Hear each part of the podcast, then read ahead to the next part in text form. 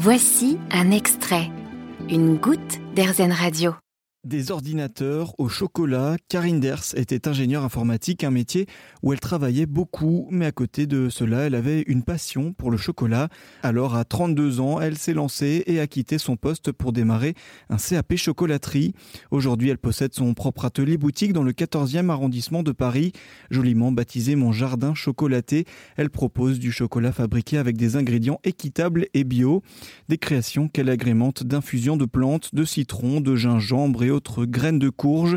Elle a eu un véritable coup de foudre pour le chocolat. Il est très agréable à travailler en fait, notamment quand on étale le chocolat sur la table pour le réduire en, température, c'est presque comme faire un jardin zen. Enfin, on a, on a l'odeur, on a la texture, on est obligé de prendre son temps parce que c'est de la chimie, comme la cuisine. Et ben, dans en toute réaction chimique, il faut prendre le temps.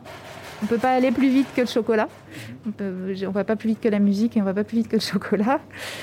Donc ça détend vraiment. Puis quand, euh, quand, quand, je travaille avec mes mains, ça me vide la tête. Donc ça, ça me fait beaucoup de bien.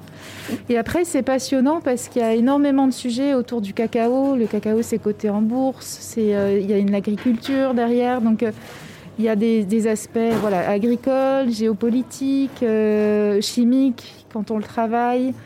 Euh, enfin, ça, on, peut s'intéresser à tous les aspects de la vie en s'intéressant au chocolat. Vous le percevez comment ce parcours de l'ingénieur informatique à aujourd'hui cette, cette chocolaterie artisanale?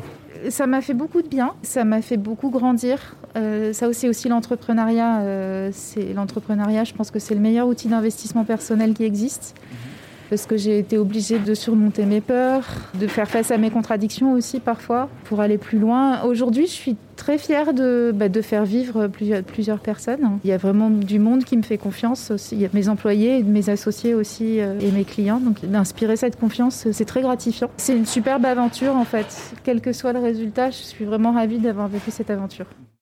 Vous avez aimé ce podcast Erzen Vous allez adorer Erzen Radio en direct. Pour nous écouter, téléchargez l'appli AirZen ou rendez-vous sur airzen.fr.